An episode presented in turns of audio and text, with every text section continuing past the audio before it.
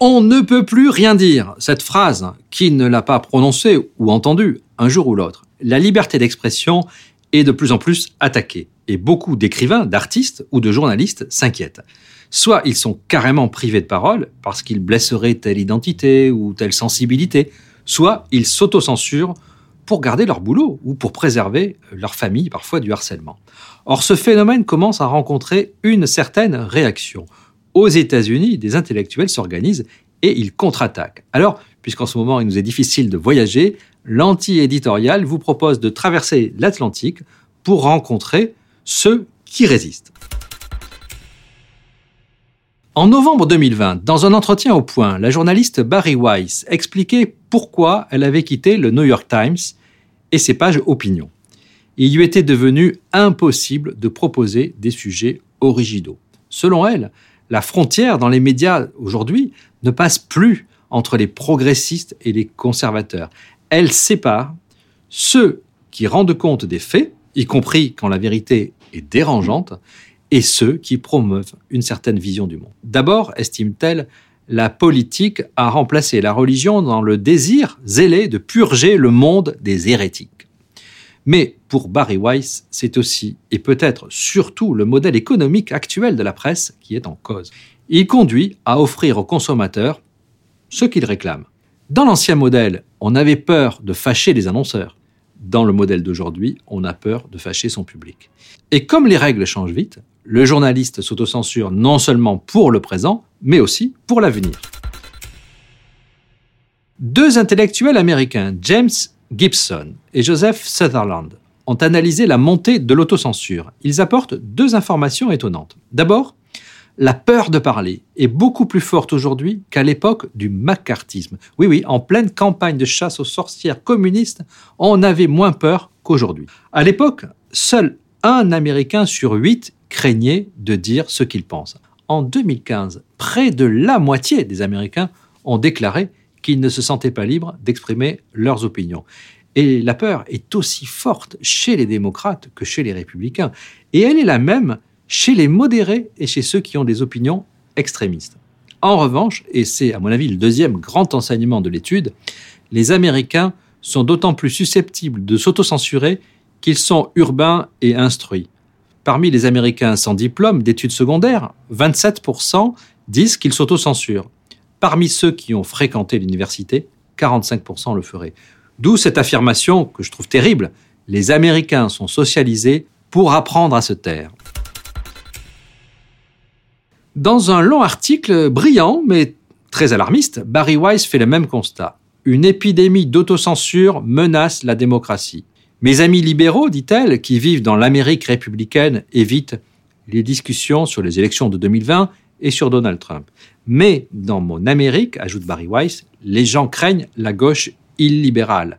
Ce sont des féministes qui croient qu'il y a des différences biologiques entre les hommes et les femmes, ou ce sont des professeurs qui recherchent la liberté d'écrire. En bref, ce sont des centristes, des libertaires, des libéraux, et des progressistes qui ne souscrivent pas à la nouvelle orthodoxie d'extrême gauche.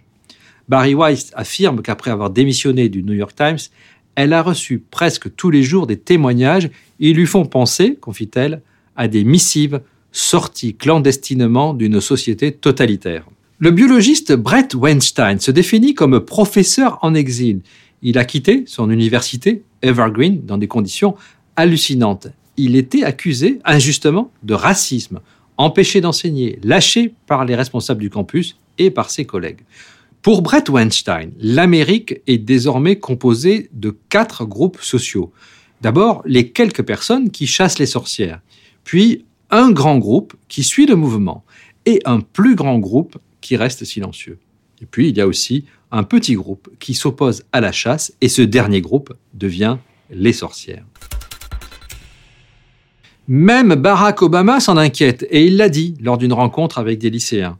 J'ai entendu parler de certains campus où ils ne veulent pas avoir un conférencier invité qui serait trop conservateur, où ils ne veulent pas lire un livre dont le langage est offensant pour les Afro-Américains ou qui, d'une manière ou d'une autre, envoie un signal dégradant envers les femmes. Je ne suis pas d'accord, dit Obama, avec le fait que lorsque vous devenez étudiant, Vous devez être dorloté et protégé des différents points de vue. Alors évidemment, je vous le disais au début de cet épisode de l'anti-éditorial, la contre-offensive pour la liberté d'expression s'organise. Et le numérique, s'il pousse au harcèlement, aide aussi à ouvrir des espaces. Brett Weinstein a maintenant plus de 450 000 abonnés sur Twitter. Le journaliste Dave Rabin, qui en a près d'un million, a créé sa plateforme, The Rabin Report. L'historien des idées, Marc Lilla, a eu pas mal d'échos en France, grâce à la traduction de La gauche identitaire en 2017. On pourrait aussi citer Thomas Chatterton Williams, qui milite pour une société post-raciale. Yasha Munk, l'auteur de Le peuple contre la démocratie, vient de lancer son média, Persuasion. Il est destiné à ceux qui sont disposés à changer d'avis, mais pas à abandonner leurs valeurs fondamentales. On dirait presque la définition de l'anti-éditorial. Alors voilà pour les individus, mais les collectifs aussi se multiplient. Le dernier en date, c'est l'Academic Freedom Alliance, l'Alliance pour la liberté universitaire. Son credo, une attaque contre la liberté académique où que ce soit est une attaque contre la liberté académique partout. Elle cherche à contrecarrer les pressions exercées sur les employeurs, par exemple, par des groupes d'étudiants. L'un des plus anciens de ces forums s'appelle FAI, la Fondation pour les droits individuels dans l'éducation. Il a vu le jour dès 1998, comme quoi la résistance a commencé il y a déjà près d'une génération. Plus récent, il y a aussi Heterodox Academy, qui publie un rapport annuel sur la liberté d'expression dans les universités et qui donne des bourses à des projets de recherche qui ne pourraient pas trouver leur financement. Un autre organisme, Counter Rights Support, veut carrément offrir un refuge aux blessés des guerres culturelles. Il se présente comme un réseau, un réseau de parents, de profs, de psychologues, de travailleurs sociaux ou encore d'employés d'institutions culturelles, universitaires ou artistiques, et il propose même des modèles de lettres que vous pouvez envoyer à votre employeur. Les Américains, on le voit, n'ont perdu ni le sens critique, ni le sens pratique, mais après tout, c'est à la fois le pays de l'autodéfense et celui du business. Voilà donc pour les États-Unis, mais dans le prochain épisode de l'anti-éditorial, avec une invitée surprise, je vous raconterai ce qui se passe ici, en France, chez nous.